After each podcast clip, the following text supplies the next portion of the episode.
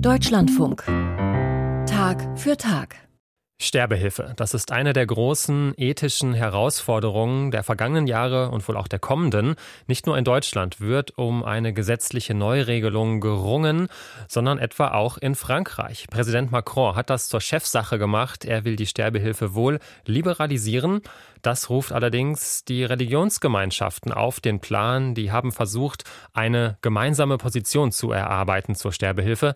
Das hat nicht ganz geklappt, aber viele Religionsvertreter, die sind dagegen, dass die Sterbehilfe liberalisiert wird. Susanne Krause berichtet über die französische Debatte. Le 21 janvier à Paris, nous vous attendons nombreux à la Marche pour la Vie 2020. Zu Jahresbeginn trommelten gewisse katholische Kreise per Videoclip für die diesjährige Ausgabe des Marche pour la Vie. Der Marsch für das Leben findet seit 2005 alljährlich in Paris statt und versammelt zumeist sehr konservative Gläubige bis hin zu Royalisten und Nationalisten.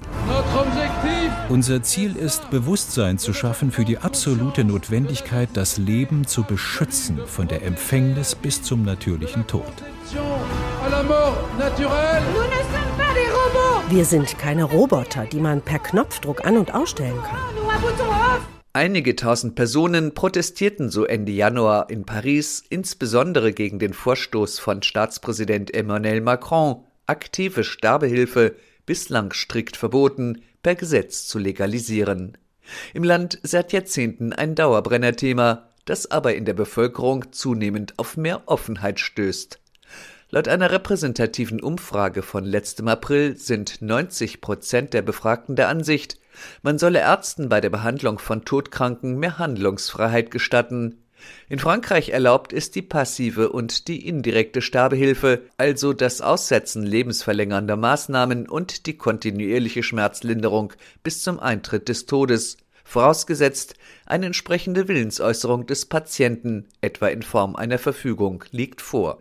Die großen Religionen im Land halten die geltenden Regeln für ausreichend. Fast unisono lehnen sie ein Gesetz zu aktiver Sterbehilfe ab. So das Credo einer interreligiösen Arbeitsgruppe, der auch James Edin Hafiz angehört. Er leitet die traditionsreiche Grande Moschee in Paris und spricht wie alle anderen im eigenen Namen. Wir Muslime sind strikt gegen aktive Sterbehilfe. Der Islam beruht auf dem Grundsatz, Gott hat uns das Leben gegeben, nur Gott kann es uns zu einem von ihm bestimmten Zeitpunkt und Anlass wieder nehmen. Eine Einstellung, die auch Würdenträgern anderer Religionen aus der Seele spricht. Das machten Katholiken, Protestanten, Orthodoxe wie auch Juden, Muslime und Buddhisten kürzlich bei einer gemeinsamen Pressekonferenz in Paris klar. Dort präsentierte jeder seine Argumente gegen eine Legalisierung von aktiver Sterbehilfe. Zur interreligiösen Arbeitsgruppe zählt nur eine Frau, Veronique Margrand, Theologin, Dominikanerin und Präsidentin der Konferenz der Ordensleute Frankreichs. Margrands Thema die menschliche Würde. Ein Mensch bezieht das Gefühl seiner Würde zumeist daraus, dass andere ihn als würdige Person betrachten. Und das gilt umso mehr am Lebensende. Wird ein todkranker Mensch als jemand gesehen, der des Lebens nicht mehr würdig sei, gibt es für ihn wirklich keinen Grund mehr weitermachen zu wollen. Beim Thema aktive Sterbehilfe rückt somit die Frage nach der Würde unserer Gesellschaft in den Mittelpunkt. Es geht nicht um die Würde des Einzelnen. Über die verfügt er per se, weil er ein Mensch ist. Oberrabbiner Chaim Korsia warnt, käme der Staat dem Wunsch Todkranker nach einem schnellen Ende nach, führe das zu einer schizophrenen Gesundheitspolitik. Es ist schlicht ein Unding zu sagen, wir bauen eine Gesellschaft auf, die Selbstmord verhüten will, die aber in gewissen Fällen einen Suizid als gute Tat bezeichnet, weil man einem Todkranken nichts Besseres anzubieten hat. Jigme Trinle Gyatso ist ein buddhistischer Mönch und Co-Präsident der Buddhistischen Union Frankreichs. Er bezieht sich auf eine Eigenheit seiner Religion. Es ist wirklich eine Glaubenssache, zu meinen, man könne sein Leid beenden, indem man seinem Leben ein Ende setzt. Das sehen wir Buddhisten ganz anders. Angesichts der Diskussion in Frankreich möchte ich an Buddhas Lehren erinnern. Er sagte vor zweieinhalbtausend Jahren, das menschliche Leid ist damit verbunden, dass man ebenso danach dürstet zu existieren, wie nicht mehr zu existieren. Die palliative Versorgung im Land sei noch viel zu lückenhaft und das Angebot der indirekten Sterbehilfe zu wenig bekannt, moniert die interreligiöse Arbeitsgruppe. Deren Mitglieder erklären allesamt, dass auch in scheinbar aussichtslosen Fällen das Prinzip Hoffnung genährt werden müsse. Ein Appell, die Seelsorgearbeit auf den Palliativstationen auszuweiten, so James Edin Hafiz von der Grande Moschee in Paris. Ich denke, wir müssen mehr menschliche Wärme in Krankenhäuser bringen. Das fehlt vielen Patienten, die gewissermaßen mit den Ärzten alleingelassen werden. Sein Moscheeverband werde in Bälde eine Ausbildung für Sterbebegleiter starten, gibt Hafiz an. Dass nun Premierminister Gabriel Attal einen Zehnjahresplan zur Verbesserung der desolaten Lage im Bereich Palliativversorgung versprochen hat, wird von den Mitgliedern der interreligiösen Arbeitsgruppe begrüßt. Initiiert wurde die Gruppe von Laetitia Atlani-Duo.